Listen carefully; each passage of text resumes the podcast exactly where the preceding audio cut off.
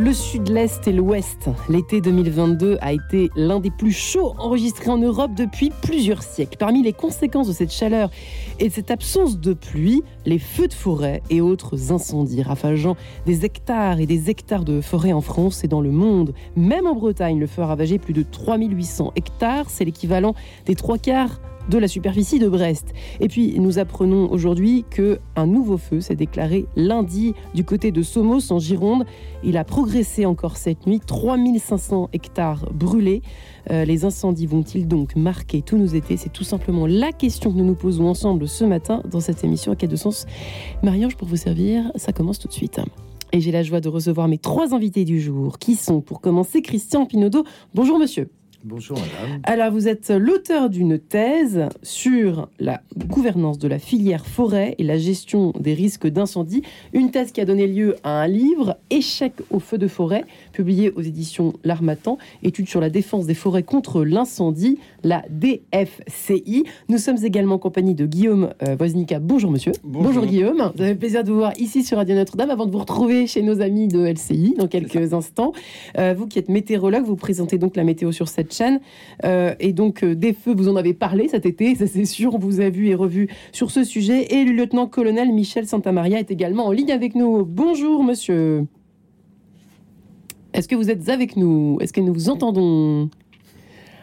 Alors, peut-être dans quelques instants, tenterons-nous de vous entendre, de vous joindre à nouveau. En attendant, nos, deux invités euh, sur plateau sont ici avec nous euh, pour rebondir d'abord sur cette. euh, on a l'impression qu'effectivement, euh, vous voyez, c'est par hasard si cette émission a lieu ce matin, puisqu'on a tous été vraiment marqués par ces incendies. Ces incendies, on avait l'impression que jamais ça ne s'arrêterait. Et on a l'impression, de fait, cette nuit, euh, avec ce nouvel incendie en Gironde, qui a été déjà bien ravagé par les feux, qu'on n'en finira jamais, Christian Pinaudot.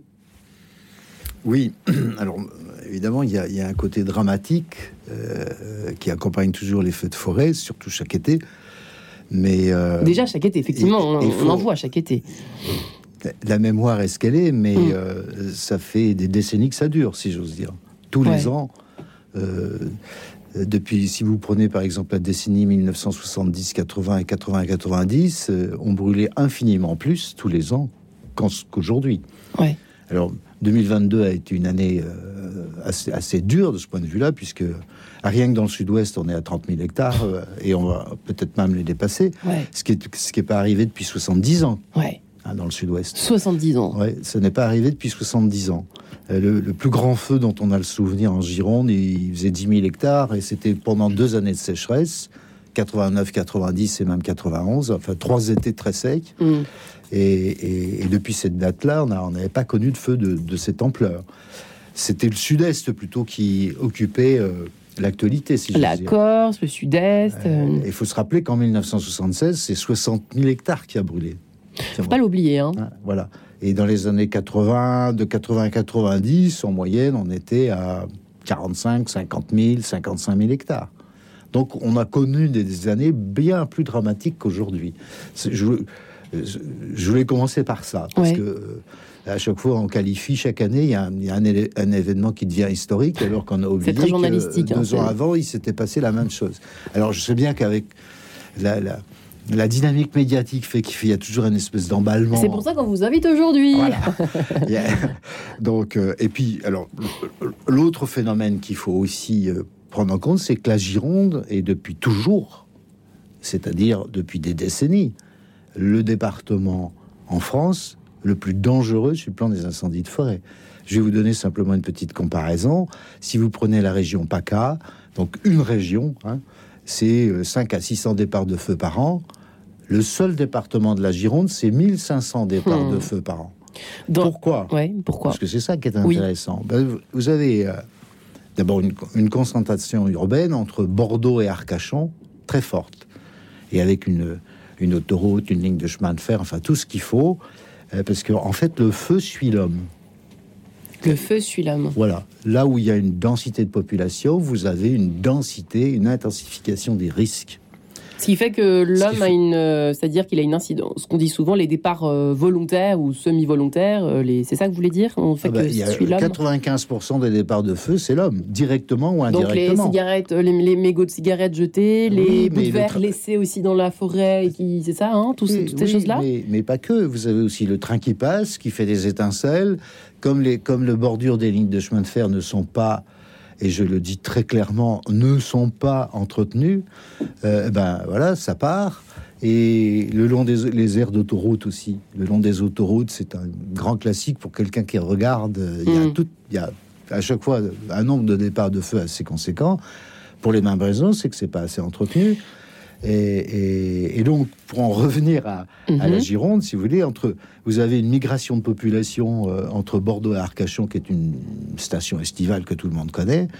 Eh ben, vous avez un million de personnes qui se promènent. Et euh, sur un million de personnes, il suffit de 0,01% euh, qui mettent le feu, et, et vous avez une des explications. Donc, c'est le département le plus dangereux. Vous avez le département des Landes qui est aussi, qui est aussi ce que à vous dire, qui est tout le Et- temps euh, et- sujet et- à des feux et des départs de feu quand même. Oui, mais euh, qui sont très très vite éteints. Parce qu'il y a un système de défense des forêts contre l'incendie tout à fait exceptionnel dans le Alors, sud-ouest. Guillaume, j'ai envie de vous poser la question suivante avant de rejoindre le lieutenant-colonel Michel euh, Santamaria du côté d'Avignon. Euh, vous avez l'impression, vous avez fait combien d'années du coup que vous présentez, euh, enfin vous êtes en Ça météorologue, ça fait d'années. quand même- voilà. Donc, vous avez- Est-ce que vous avez une impression de, de- déjà vu tous les ans, vous avez l'impression que c'est toujours presque un terrible marronnier euh, Oui. chaque été? Oui, clairement, euh, avec les saisons euh, météorologiques, on a euh, nos marronniers. Normalement, au mois de septembre, on se met à parler des inondations, notamment dans le sud. Et en été, bah, c'est plutôt euh, les sécheresses, les canicules ou les incendies. Après, ça va dépendre de certaines années. L'année dernière, il y a eu moins d'incendies parce qu'on a une, un été moins chaud Fraîche. et moins sec. Ouais. Un été plus normal finalement. Et puis cette année, on savait dès le printemps qu'on allait être sur une saison estivale à haut risque Ouais. parce qu'on avait une sécheresse installée depuis la fin de l'hiver dernier et parce qu'on s'attendait à des mois de juin, juillet et août plus chauds que la normale. Donc oui, c'est quelque chose effectivement qui a toujours existé. On a aussi peut-être un peu tendance à confondre l'exceptionnel et l'historique. C'est vrai qu'on a tendance peut-être à en mettre, à en rajouter toujours un petit peu. Mais cet été, effectivement, on savait qu'il allait être à haut risque et il a tenu malheureusement toutes ses promesses et ce n'est pas terminé. On le voit depuis encore Et ce n'est pas jours. terminé. Euh, vous nous le confirmez, lieutenant-colonel Michel Santamaria, je crois que ça y est, nous sommes enfin connectés. Bonjour. Euh, Bonjour à vous et bienvenue dans, ces- dans cette émission Quête de sens euh, consacrée à ces, à ces incendies. Euh, J'imagine que vous avez aussi euh, pu constater ce, ce feu à nouveau euh, en Gironde, ce départ de feu euh, qui, qui progresse à une vitesse grand V. Euh, C'est vrai que, comme l'évoquait Christian Pinaudot euh, à l'instant, on a l'impression qu'il y a des endroits où a- on aimerait bien comprendre comment et pourquoi.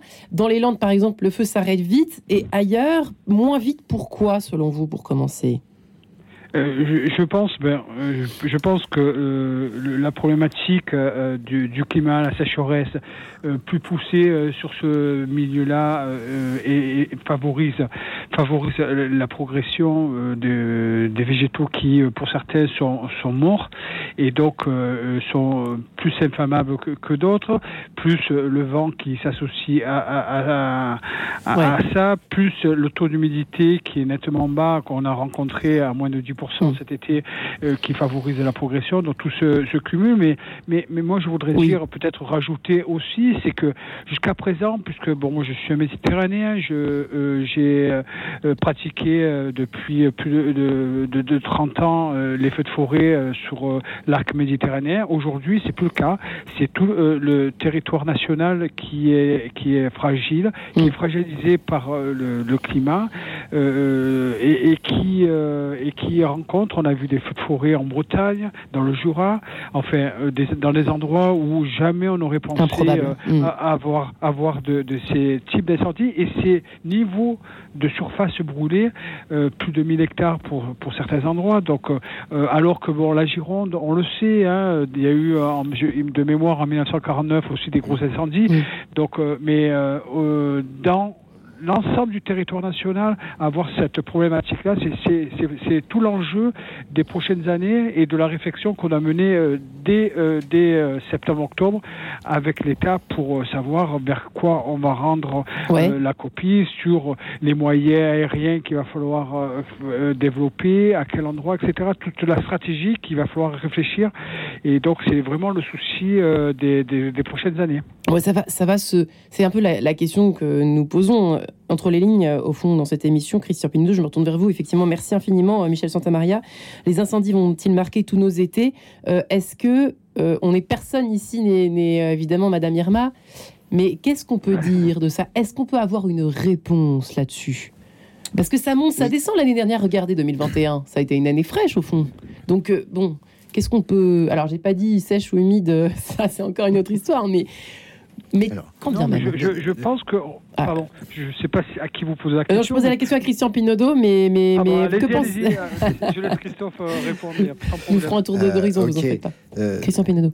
Voilà, donc c'est l'objet de mon livre d'ailleurs, ça. Hein. donc c'est pour ça que j'ai j'ai eu la prétention d'appeler ça échec au feu de forêt. Donc oui, il y a une stratégie possible.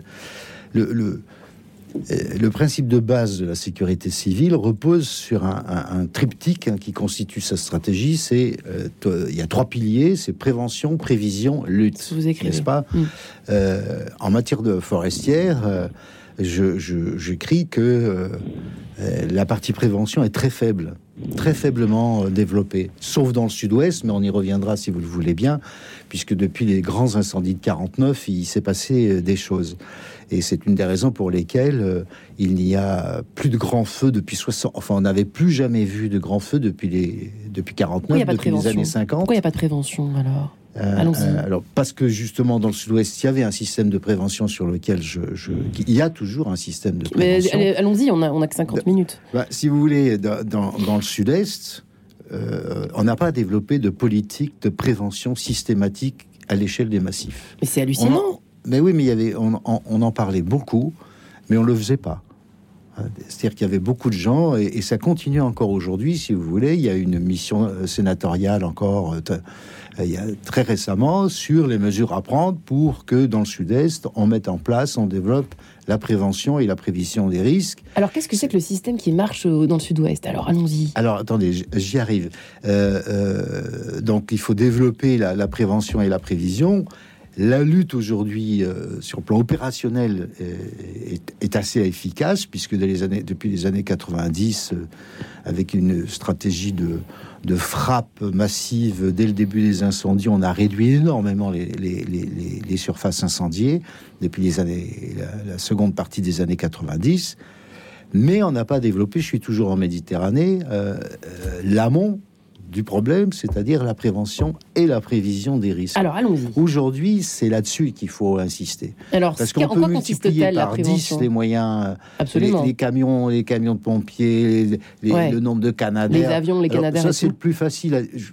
J'entends bien qu'il ne faut pas baisser la garde et qu'il faut maintenir les moyens opérationnels des pompiers. Mais dire que on va arrêter le feu en, multipliant par deux les Canadair, c'est faux. D'accord. Hein Alors, C'est sur le terrain que ça se hmm. passe. Prévention, ça veut dire quoi Alors, concrètement? D'abord, il faut une définition précise de la, de la, prévention. Tout le monde en parle, mais en en parlant, chacun a une vision différente de la prévention. Il y en a qui parlent de prévention alors que c'est de l'information, de la sensibilisation, de l'éducation, parce qu'on parle même des programmes scolaires. Mais ça, c'est pas de la prévention, c'est de l'éducation préventive.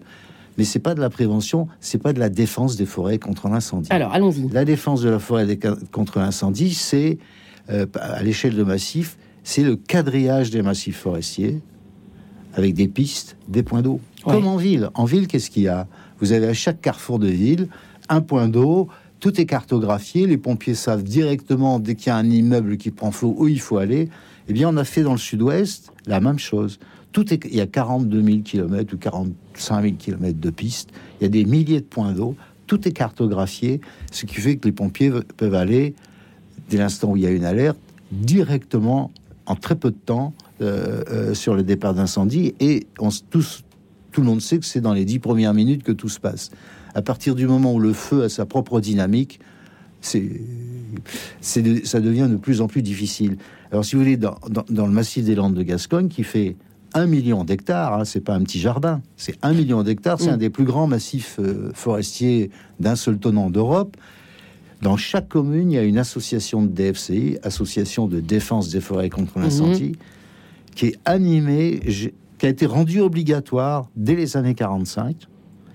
Euh, euh, donc ça c'est plus facile quand c'est obligatoire parce que ça évite de discuter pendant des jours, des nuits et, et des années sur ce qu'il faut faire. Mm. Hein, euh, ça a été rendu obligatoire, donc ce sont les propriétaires forestiers qui les gèrent, qui en sont responsables, qui les financent, qui programment les travaux à faire, parce qu'évidemment ils sont sur place et ils savent ce qu'il faut faire. Mm. Et petit à petit, ce travail de fourmi, j'ai écrit un papier d'ailleurs là-dessus qui s'appelle La cigale et la fourmi, Ouais. au hasard. Ce travail de fourmi ben, a été d'une efficacité assez grande, puisque vous êtes dans le massif où il y a le plus de départs de feu en Europe Et qui sont stoppés. mais qui sont stoppés euh, jusqu'à cet été 22. La moyenne de surface brûlée par feu, c'était 2 hectares, entre 1 et 2 Ouais, hectares. donc considérablement moins qu'ailleurs. Michel Santamaria, vous êtes toujours avec nous. Et- effectivement, est-ce que vous êtes d'accord avec Christian Pinozo sur le, le, le, le, euh, le mode de la prévention? Est-ce que c'est effectivement ce qu'il y a de plus important? Est-ce que ça a été évoqué dans vos réunions de stratégie, au fond, pour ces, régler ces incendies? Enfin, je régler. suis pas totalement d'accord avec. euh, Alors, allez-y. avec, euh, le collègue qui est euh, qui est avec vous certainement.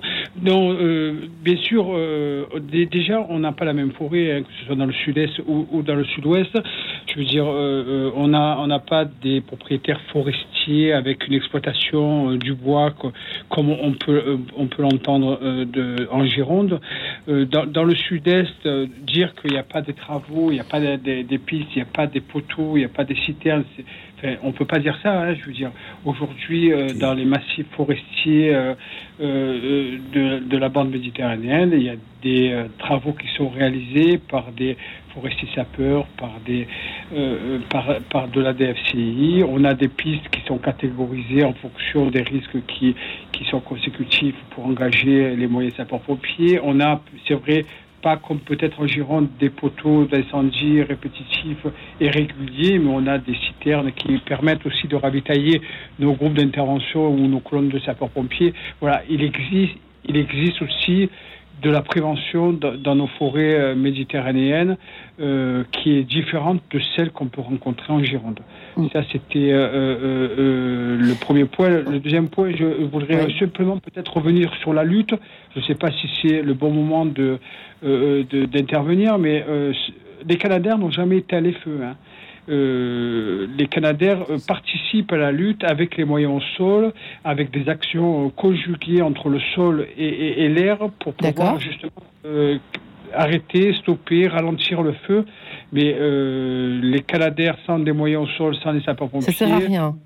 On- on- voilà. Donc euh, là, je suis assez d'accord avec avec D'accord. avec nos collègues en disant euh, ça sert, euh, à mon sens, euh, multiplier par deux, trois, quatre des Canadaires, mais des, Canadaires comme certains le suggèrent un peu de partout en France. Ouais. Euh, je pense pas que ça règle le problème. On est, euh, on est le pays, alors euh, avec euh, euh, aucune modestie, on est le pays au, monde où on, et, qui est envié euh, par, euh, par les autres euh, pays où notre stratégie a marché puisque notre stratégie c'est euh, un envoi massif des secours dans les quelques minutes à l'explosion des feux et, et- et donc c'est vrai que euh, on arrive à stopper jusqu'au moment où il y en a un qui déborde et qui fait euh, des centaines des centaines d'hectares. Donc Ouais. voilà, voilà ce que je voulais dire en, en préambule, dire que dans le sud-est il n'y a aucune prévention, euh, c'est c'est pas tout à fait tout à fait juste. Merci pour cette petite précision, euh, euh, euh, lieutenant-colonel Michel Santamaria.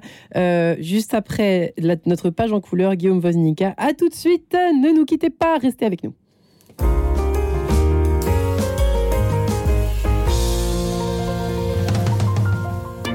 L'application Radio Notre-Dame a été refondue. Pratique pour suivre toutes nos émissions en direct ou en différé, d'où que vous soyez. Pour l'installer, c'est très simple. Pour les appareils Android, rendez-vous sur le Google Play Store. Cherchez Radio Notre-Dame. Vous pourrez installer l'appli ou la mettre à jour si vous l'aviez déjà. Pour les appareils Apple, rendez-vous directement sur radionotre-dame.com depuis Safari sans passer par l'App Store. Vous pourrez directement ajouter l'application à votre écran d'accueil. Et pour toute question, écrivez-nous à application@radionotre-dame.com. Depuis 2019, près de 100 détenus condamnés pour terrorisme sortent de prison chaque année après avoir purgé leur peine. Comment s'assurer qu'ils ne vont pas récidiver sans pour autant les empêcher de se réinsérer? Cette semaine, La Croix-Lebdo explique ce défi de tous les instants pour la justice, la police et toute la société. Une enquête exceptionnelle à lire dans La Croix-Lebdo, en vente chez votre marchand de journaux. Bruno Courtois directeur général de Radio Notre-Dame. Vous avez peut-être déjà pensé à organiser votre succession. Sachez que vous pouvez décider de donner une partie, même symbolique, de votre patrimoine à Radio Notre-Dame pour lui donner les moyens de perdurer et réduire vos droits de succession. N'hésitez pas à nous contacter pour en parler en appelant le 01 56 56 44 77. Léguez à la radio un geste fort pour transmettre votre foi. quête de sens, Marie-Ange de Montesquieu. Les incendies, on en parle ce matin dans cette émission En quête de sens. Les incendies vont-ils marquer tous nos étés? Eh bien, nous en parlons avec Christian Pinaudot, auteur d'une thèse sur euh, la gouvernance de la filière forêt la gestion des risques d'incendie, qui a donné lieu à un livre échec au feu de forêt au pluriel, étude sur la défense contre, euh, en lien avec l'étude sur la défense des forêts contre l'incendie, la fameuse DFCI que nous évoquons aujourd'hui dans l'émission. Livre publié chez l'Armatan. Guillaume Wozniak est également avec nous, météorologue qu'il est sur la chaîne LCI. Et puis le lieutenant-colonel Michel Santamaria, chef euh, du centre principal de secours d'Avignon. Euh, effectivement, euh, Guillaume Voznica, c'était intéressant d'avoir de, la part du, lieutenant-colonel Michel Santamaria d'avoir comparé effectivement la, gestion des incendies en France et ailleurs. On n'est plutôt pas trop mauvais. Est-ce que vous confirmez? Cela, vous en tant que météorologue Et c'est surtout le cas, je dirais, depuis une vingtaine d'années. on se souvient de l'été 2003 avec la canicule et l'été qui avait été meurtrier dans le Var, y compris les pompiers avaient perdu la vie dans la lutte d'incendie. Et à la suite, notamment de, cet été, dans le sud-est, il y a eu beaucoup euh, de moyens euh, mis en œuvre pour euh, prévenir les incendies, ce qu'on disait tout à l'heure, et pour mieux les surveiller. Et c'est vrai qu'on a un système qui fonctionne plutôt bien. C'est toujours en voie d'amélioration, mais par rapport à des systèmes en Grèce, en Espagne, au Portugal, où là les pompiers sont très très vite débordés. On doit être à peu près, je crois, à 70 000 hectares brûlés cette année. le Portugal, c'est le double, alors que le pays, en termes de superficie est quatre fois plus petit que la France. Donc c'est vrai qu'on est un peu mieux loti, même s'il y a certainement encore beaucoup de travail à faire, euh, surtout avec le changement climatique et des zones qui aujourd'hui sont touchées par des incendies qui ne l'étaient pas il y a quelques décennies. On a parlé de la Bretagne et on a aussi vu dans le Val-de-Loire euh, des incendies qui brûlent des milliers d'hectares. Ça, ça ne jamais arrivé ou quasiment jamais. Euh, les Canadaires, les, hélicoptères bombardiers d'eau qui viennent jusqu'en Bretagne euh, dès le mois de juin, c'est quand même assez exceptionnel. Assez hallucinant, effectivement. Euh, Christian Pignedo, de votre côté, vous souhaitiez effectivement rebondir sur...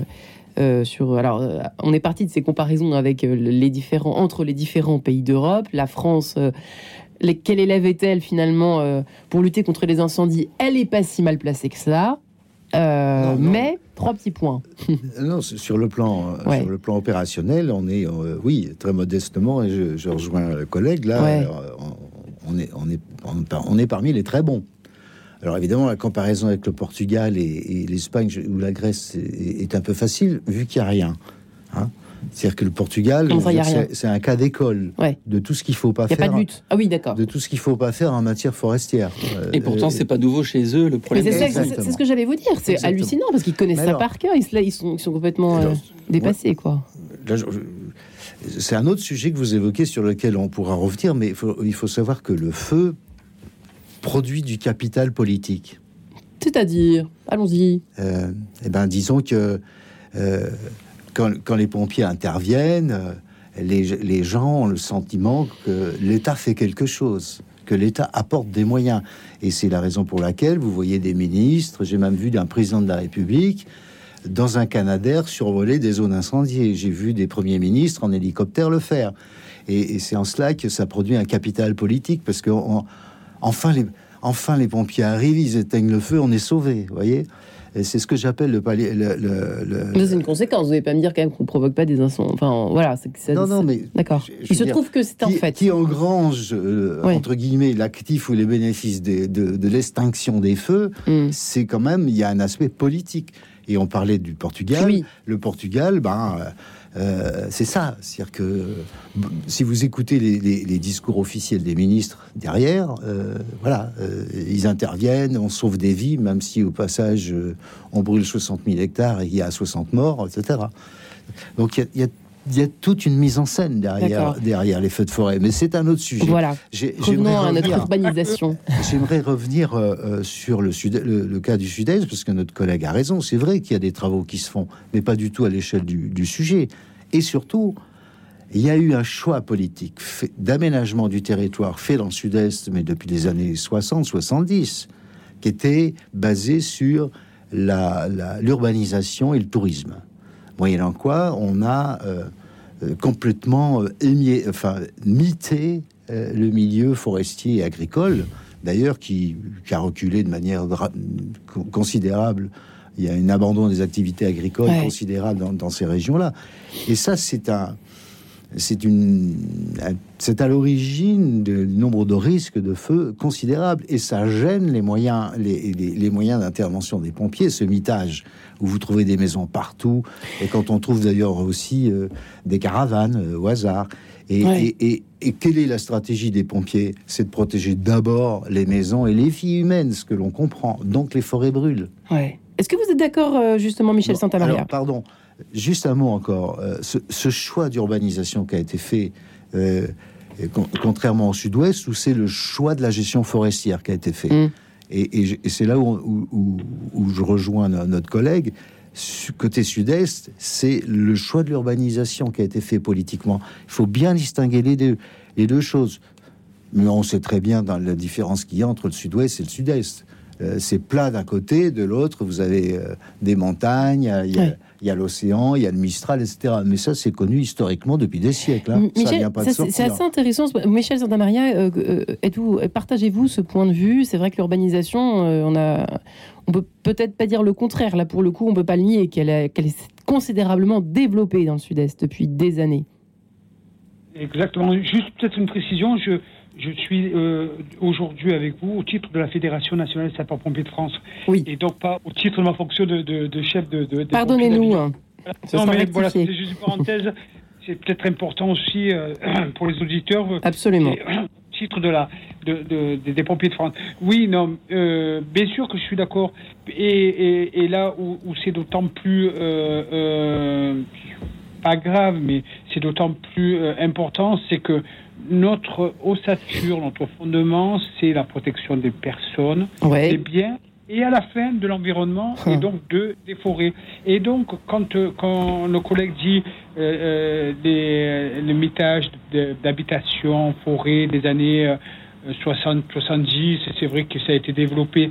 C'est vrai, et on mo- immobilise des camions, des euh, plusieurs euh, colonnes de sapeurs-pompiers pour protéger l'habitat et on laisse courir le feu pour certains endroits, mais c'est parce que euh, voilà, donc on protège la vie humaine, ce qui est tout à fait normal, et les habitations, et, et, et, et des fois au détriment de la forêt. Mais euh, c'est aussi pour ça que euh, je voulais quand même le souligner avec mes collègues girondins euh, que euh, on n'a eu aucune victime, aucun, aucun, aucun, aucune, aucune vie humaine, pardon, et euh, peu de sapeurs-pompiers ont été gravement blessés. Donc voilà, tout ça faisant que euh, euh, on a la chance pour cet été de pas avoir eu de pertes humaines sur ces gros incendies. On est autour de 60 000 hectares de, de, de, de brûlés euh, euh, sur le territoire national. Et justement, Mich- Donc, euh, Michel que, pardonnez-moi, parce que les- les- c'est tout à fait passionnant cet échange et l'émission euh, euh, file euh, très très vite, comme vous le savez.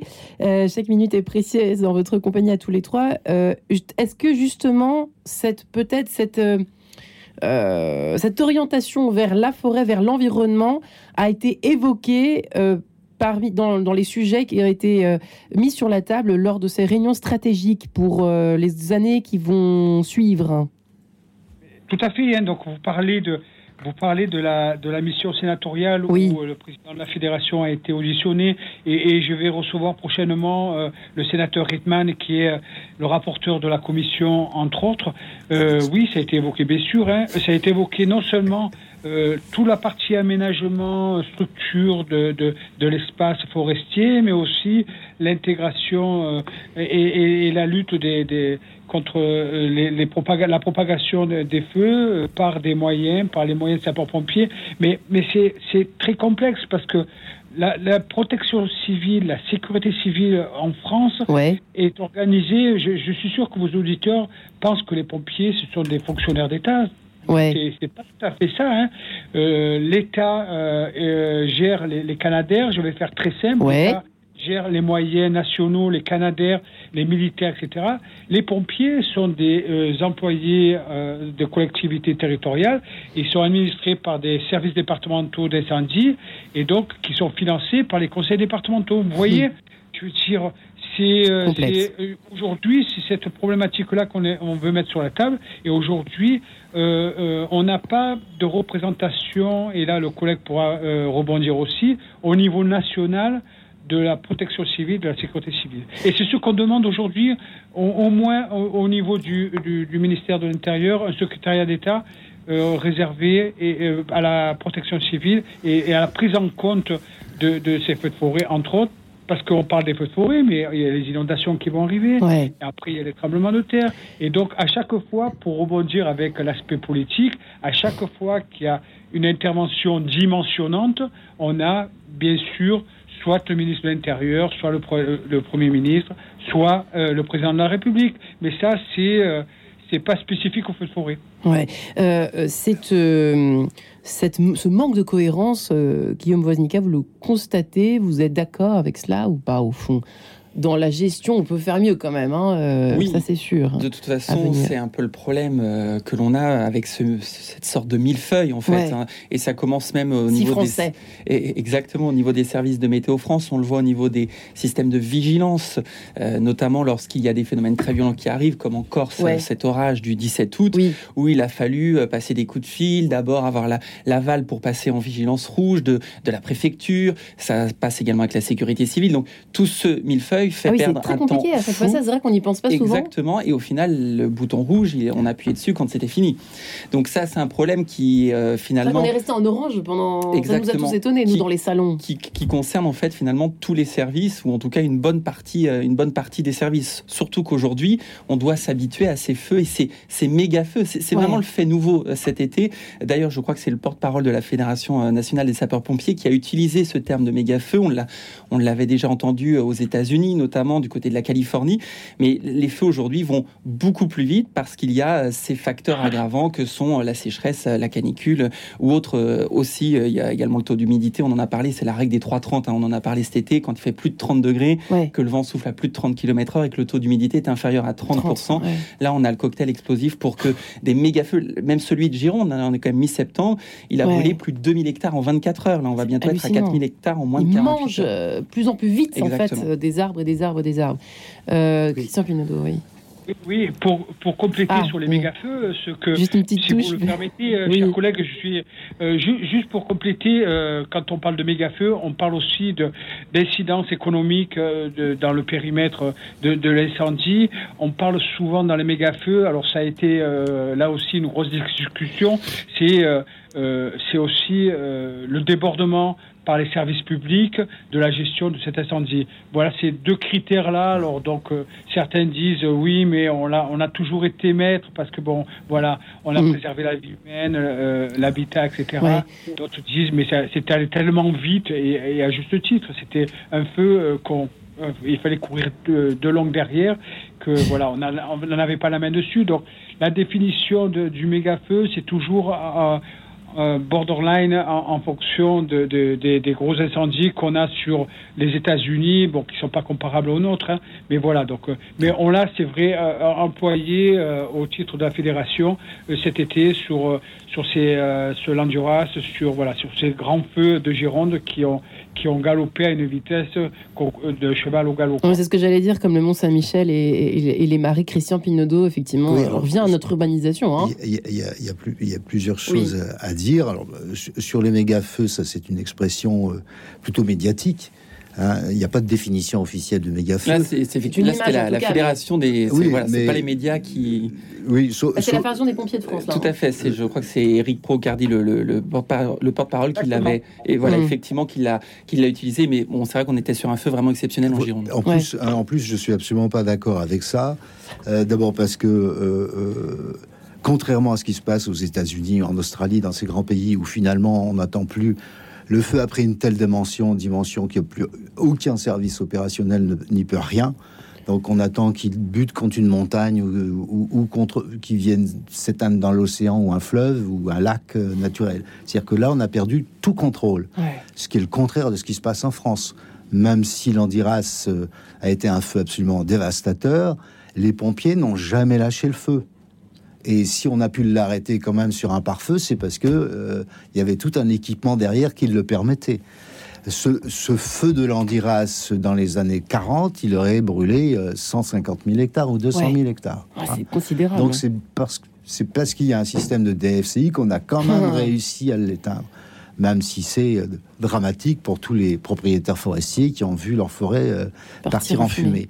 Alors sur le- les méga-feux, il faut s'en méfier de ces expressions parce qu'il y a un côté là-dedans, ah ben on peut plus rien faire, n'est-ce pas? Donc on laisse faire. Et donc euh, on est on, on- on- euh, on va demander des moyens euh, gigantesques contre un méga feu qu'on pourra rien faire. Il faut se méfier de ces expressions qui entraînent vous êtes derrière. plus dans la prévention. Hein, Oui, qui est absolument. favorable à la, prévention. prévention, hein. c'est ça la, la- la- c'est la base de la stratégie de la sécurité civile. Je le répète, s'il n'y a pas prévention et c'est dans un ordre hiérarchique, prévention, prévision, lutte. Hmm. On- la lutte doit intervenir que quand les Alors- deux précédents ont échoué. Alors, puisque nous. Alors- oui, pardon, alors- vous alliez dire quelque chose J'ai une question Oui. après. parce que on a tout à l'heure on a mis le doigt sur un truc très important sur le circuit décisionnel français. Oui. Euh, Sébastien, notre collègue pompier, qui l'a dit.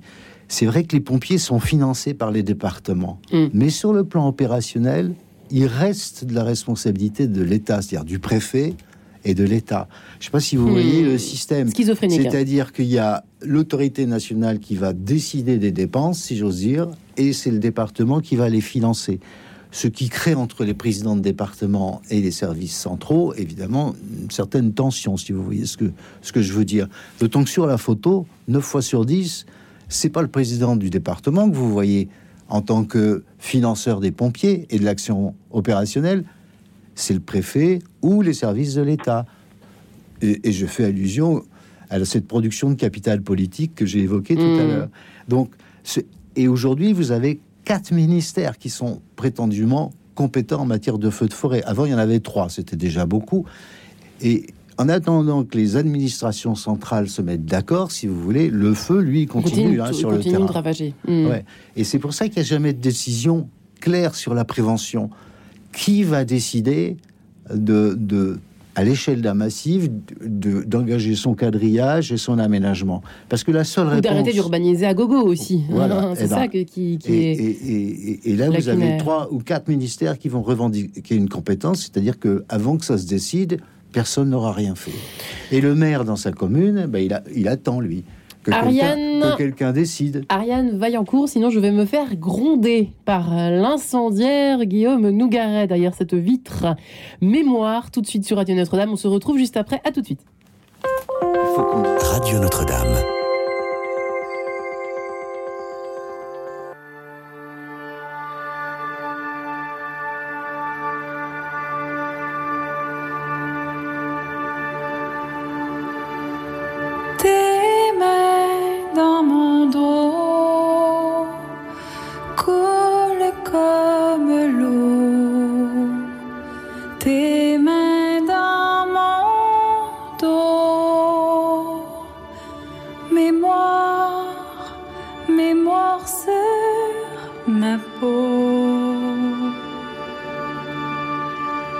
Le large dans tes yeux, je le vois, je le veux. Le large dans tes yeux, mémoire, mémoire verte et bleue.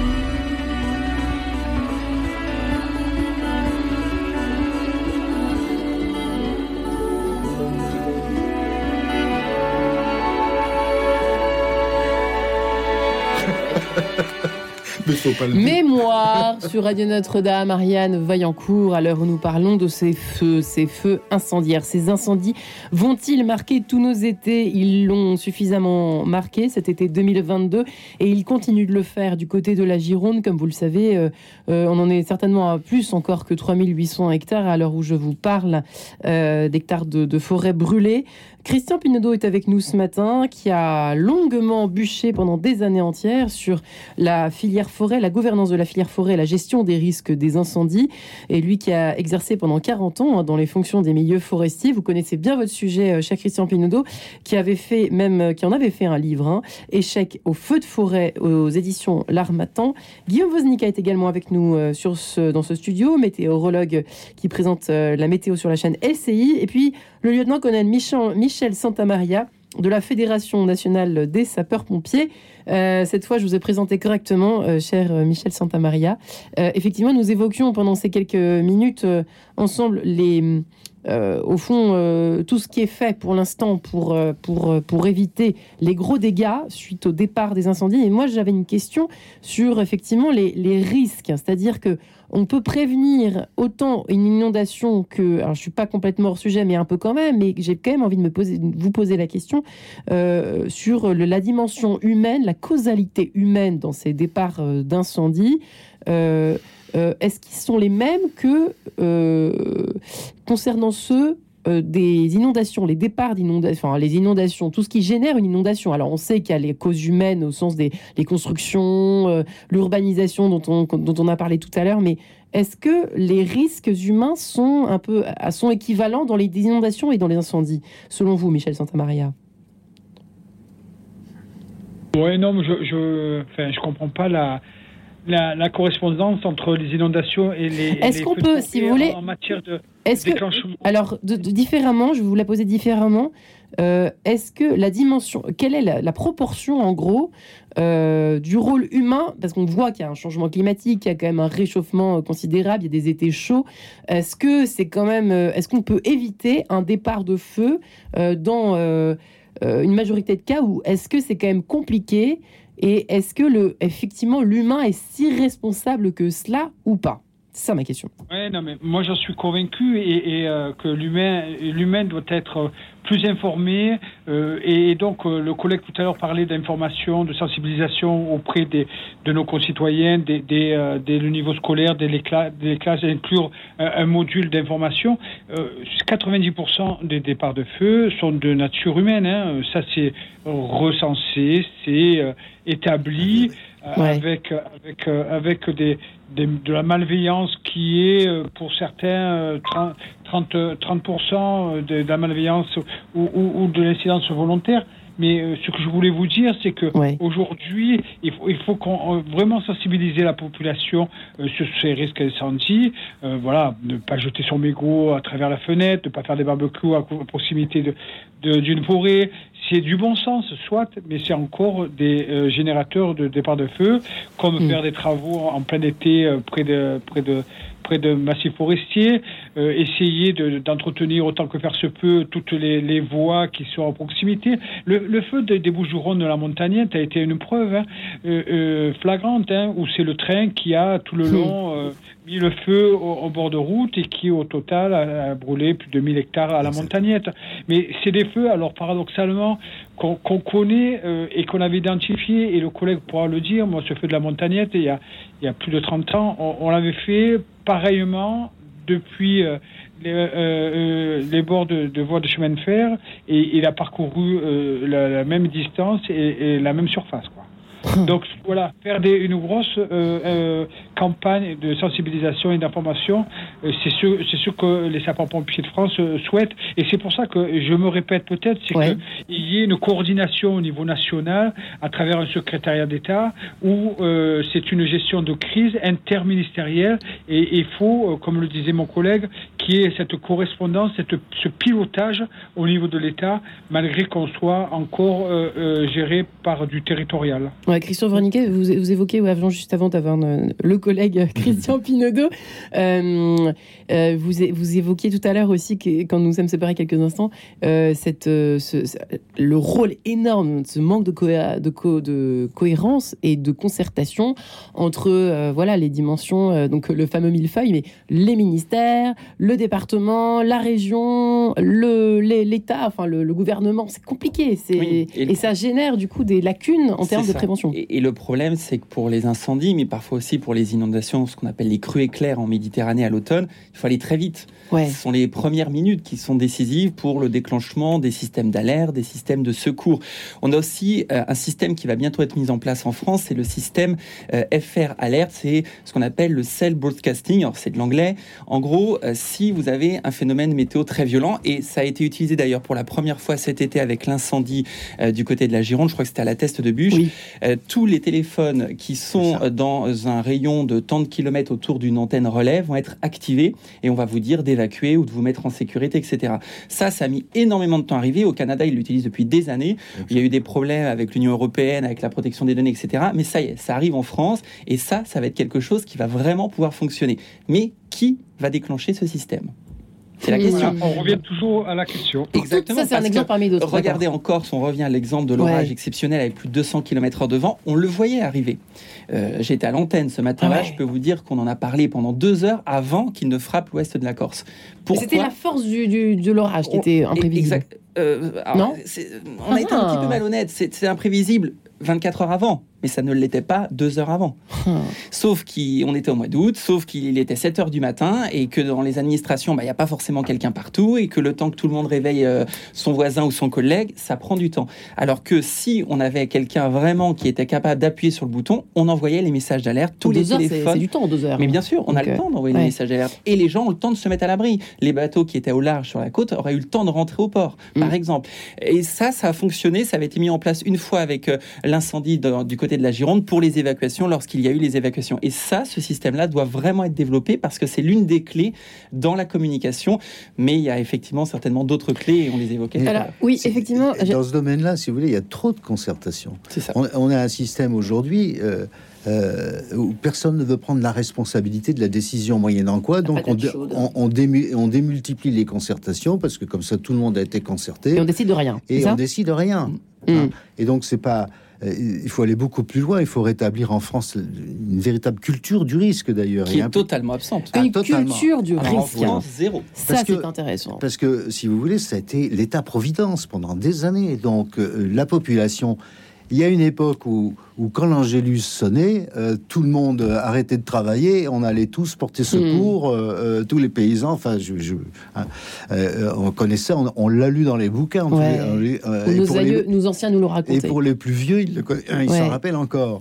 Donc ça, ça a complètement disparu au profit de l'État-providence. L'État s'occupe de tout. Il y a des pompiers. On a même vu maintenant. Ça, on va jusqu'à attaquer le service départemental des pompiers parce qu'il est arrivé en retard sur un incendie. On en est là en France.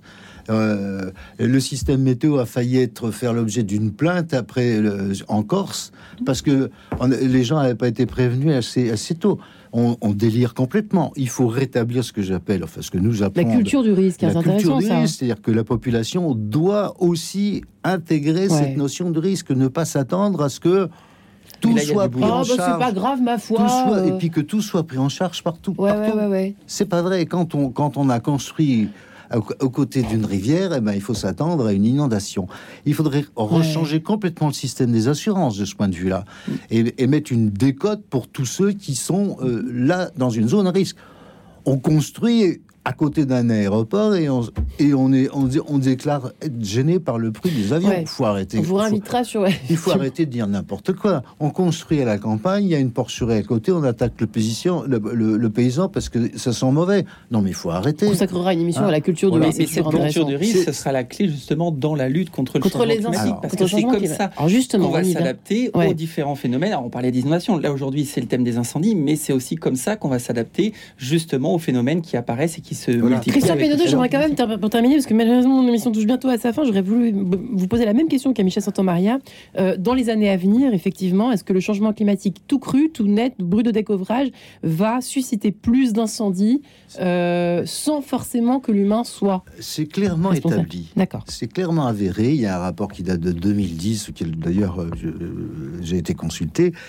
Euh, on, on sait, le- on, on connaît ces cartes. La, la- euh, les zones à risque feu de forêt sont cartographiées. La progression des zones à risque de feu de forêt Sont- est, est cartographiée d'ici 2030 et 2060. On sait que ça va remonter jusqu'en Bretagne. On a eu un premier feu dans le On a Jura. pris un peu d'avance, Ah, voilà. Ouais. Euh, bon, oui, parce que il, il se trouve que 2022, euh, c'est une anticipation de ce à quoi il faut s'attendre. Donc la réponse à ça, c'est la gestion du risque. La réponse à ça.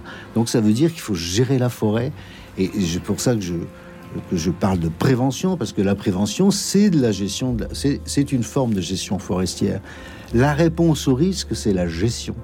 C'est pas l'incantation. Ouais. Hein, et c'est pas euh, la, la forêt relique euh, ne faisant rien, euh, le feu purificateur, la nature est. est- est- On a vu est- ça aussi, hein. voilà. On a vu ça, effectivement, cet été. On peut pas dire, tenir des discours comme ça Mm. avec 66 millions d'habitants en France qui passent à 135 millions l'été avec Ouais. les touristes. On est bien Ça, d'accord. vous pouvez dire ça quand vous habitez au fin fond, dans le nord du Canada, où il y a un, un habitant aux 100 km.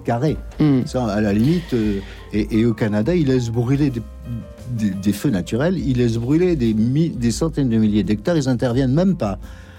Mais on peut pas se permettre ça en Fran- dans, Eh en pays- dans écoutez, les pays européens. Absolument. Hein, Ce ça, sera le mot de la fin. Je pense que ça fait l'unanimité sur ce plateau. Merci infiniment à vous trois. Christian Pinaudot et votre ouvrage, je le rappelle, Échec au feu de forêt chez l'Armatan. Christian euh, Guillaume Voznica, météorologue. Euh, on vous souhaite euh, un bon retour sur LCI dans quelques instants. Vous qui présentez la météo. Et merci au lieutenant-colonel Michel Santamaria et la Fédération nationale des pompiers de France. Merci infiniment à vous trois. Et merci de nous avoir invités. Je vous en prie. Retrouvez le podcast de cette émission sur le www.radionotre-dame.com.